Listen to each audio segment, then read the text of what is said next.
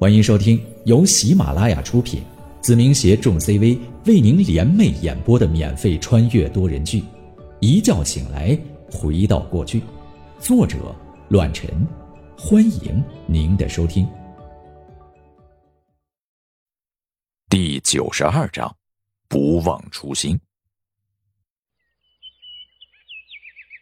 生意上的事情怎么样了？面对着四叔的尴尬境地。我转移了话题，都不错。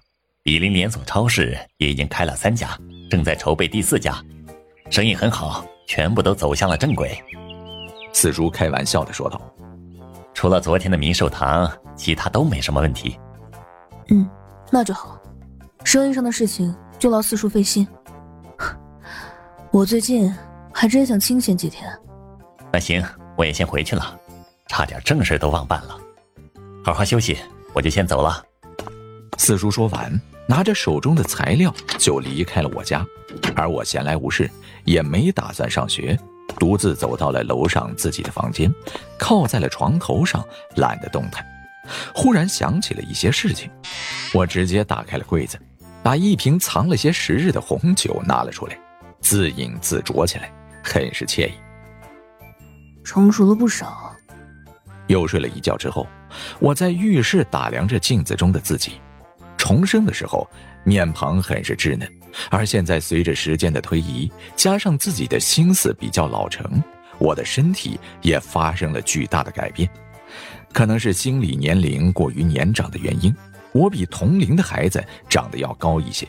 其实主要的原因还是遗传基因的问题，因为我老爸老妈都是高个子，神情有些沧桑。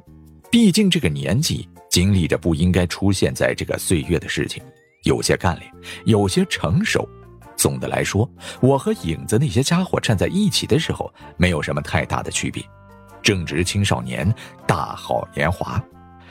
和两年前的自己相比，我发生了天翻地覆的变化。同样，我身边的一切也有着巨大的改变。时值七月，步入盛夏，在这期间。北陵市异常宁和，经济飞速的发展，地产业以掩耳之势崛起，热闹的市中心也变得灯红酒绿，多了不少的娱乐场所。如今的北陵市比前世的这个时候盛大了不少，可能是由于我们宁家突然崛起的缘故。明寿堂目前十九家连锁药店，占据了北陵市的医药龙头，和医院、社区、学校等等。有着密不可分的合作，可谓是风光无比，趋势独一无二，并没有就此停歇，有着一副要占据北陵市的架势。虽然看似饱和，但随着这个年代的快速发展，十九家药店俨然不是极限数字，百万人口不是简单的就可以盖棺定论。即便如此，明寿堂药店如今在我家的产业里，只不过是收益最小的行业而已。面临着全市拆迁改造，比邻房地产公司可谓是炙手可热，占据了百分之八十的拆迁项目。同时，随着老百姓的认可，还有人们生活水平的日渐提高，比邻地产建造出了不少中高档小区，目前正在筹划着独栋别墅的工程，在建筑业上也占据了北陵市的翘楚位置。当然，最风靡一时的。还属于比邻连锁超市，这个后世北陵市最成功的企业，在我的操作之下变得深得民心，不可或缺。衣食住行俨然已经成为了人们的习惯，就连平时一些家长都喜欢说上一句：“我儿子现在在比邻工作”，惹得他人一阵羡慕。小城小市就是这样，但有着无限的机遇和值得憧憬的未来。四叔还有我老爸老妈忙得不可开交，应酬也变得很多，身边的圈子也慢慢的加入了各形各色的生意人以及官员，就连我两个姑姑家里也发生了天翻地覆的改变，过上了富足的生活。前世的遗憾让我重新回到这里的那一天开始，便下定了决心。好在我的决策没错，真的改变了很多东西。最值得一提的是我的产业，确切来说是整个影子的产业。那就是秦风中文网。后世的我肯定会有独到的眼光，看清很多版权以及大流量的书籍。秦风中文网的势头盖过了某点，成为了崛起口碑最快最高的小说网站，吸引了大量的作者和读者。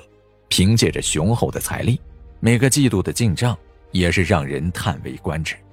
从没想到过一个做网文的互联网网站能够达到这样的程度。至于影子的成员，就如我所说的那样，根本不屑于我给他们的假期。就算是张龙他们受伤的阴影小组，也才仅仅休息了短暂的一周多，便重新开始相互较劲，锻炼着自己的本事和体能。最显著的就是文博，经历了上次的过错之后，整个人都内敛起来，毕露锋芒的同时，有着常人无法达到的行径。仅仅他一个人，替我收集了北陵市很多不为人知的情报，也更加确保了任何时候我的底牌和手段。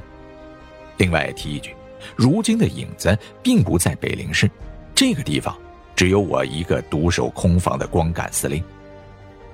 我的目光不局限于此，所以应了那句话：“三军未动，粮草先行。”凡事怎么说，也要做着充足的准备。让我敢轻易放他们离开，这种冲动的行为，只因为一个人，那就是白三爷。我白三爷以及方自清相互牵制，固然我断定了白三爷不会和我大规模的冲突。所以我放任影子出去，会给他们带来更大的好处和魔力，也是一种成长的方式。毕竟家雀不及野鹰，白三爷因为背叛了北王，所以步步为营，谨慎的发展着自己的势力。是仇人肯定没跑了，时不时的我也会给他制造一点难度，不会让自己陷入被动，但他也不能多说什么，只能吃哑巴亏。至少没想过和我产生冲突，同时，他也会时不时的恶心我一下，就如同一场游戏似的，有输有赢，仿若两个高手在下棋，无伤大雅。方自清则是希望我们两个真刀真枪的争斗一次，但都是聪明人，岂会如他所愿？如果你掌控了一切，我们两个还玩个屁呀！所以，我和白三爷虽然有仇，但也是难得的好朋友。毕竟棋逢敌手，实属难遇。白三爷在白色的方面上有着一定的部署，而我手中的把柄更是能调动很多人。无论哪个方面来看，方自清都有些焦头烂额，不可能如他所愿来一次大清洗，黑白不分，这是这个世界的铁律。只要有些事情存在一天，就不可能让它的颜色变为单一。但方自清还是有着自己的部署的，毕竟换届已经来临，虽然不可能完全如他算盘那样全部调动，但抽空一部分人员，他还是能做到的。这也是让我目前最为头痛的一个事情。白三爷最密切的合作伙伴就是李子栋副市长，但这个人的结局已经没什么好说的了。虽然没有牢狱之灾，但已经经不起任何的大风大浪。在换届的时候直接下了课，到清闲部门过渡两年，然后就可以提前养老了。所以白三爷失去了李子东，只能依靠一些新关系维持白色上面的现状。毕竟他没有我这样的软肋，捏住大部分人的把柄。而我也不舒服，因为方自清把刘爱明调到了其他地方。刘爱明任职期间表现出色，绩效颇多。所以他的地位瞬间飙升，到双城市任职副市长。虽然权力上和职位上都提升了不少，但却离开了北陵市，无法再替我扫除一些必要的障碍。这也是方子清的计划，抽空我身边最为可靠的帮手。但他不了解的是，我能找出第一个刘爱明，也能找到第二个。那天，我和刘爱明聊到了深夜，以他的年龄和资质。肯定有回来的那一天，况且我们合作还在，他这一辈子是和我脱不了关系了。总之，就算他身在外地，也会时常联络。再加上月已日渐的提升，分量上即便是相隔两地，也可以帮我不少忙。最重要的是，我们之间还有刘婷这个小丫头夹在中间。一想到她，我的头就痛得厉害。因为要随着刘爱民的工作调离，初中期间肯定是去双城那个地方。从假期开始，这丫头就天天缠着我，百般不舍，从早到晚的黏在一起。当然，我也有些舍不得，毕竟已经习惯了有她在我身边叽叽喳喳的日子。喂，你考虑一下，以你这么好的成绩，去九中不是可惜了？我和刘婷坐在西山公园的长椅上。他靠在我的肩膀上，地若干次的劝说起来：“社会是一个大染缸，五颜六色，而学校就是一个微缩版的社会。一个人不在于去哪里，而是知道自己想要做什么。就算在九中那个有些乌烟瘴气的地方，我也明白我想要的是什么。所以无论哪里，对我来说都是一样的，没有好坏之分。”我看着日落的余晖。若有深意的说道：“有的只是不忘初心，继续前行。不忘初心。”刘婷凑过小脸，红润的问道：“那你的初心，包括我吗？”我点头一笑，没有说话。哼，奖励你的。好吧，我已经全然习惯了。这丫头一天不亲我，我反倒是觉得有些难受。唉，接下来。他不在身边的日子，还真是有些不舒服。果然，我是天生属于有点贱坯子型的。前世的时候家里条件不好，就以就近的原则让我去了九中。说复杂，其实一帮孩子能有多么复杂？无非就是调皮捣蛋的多一些。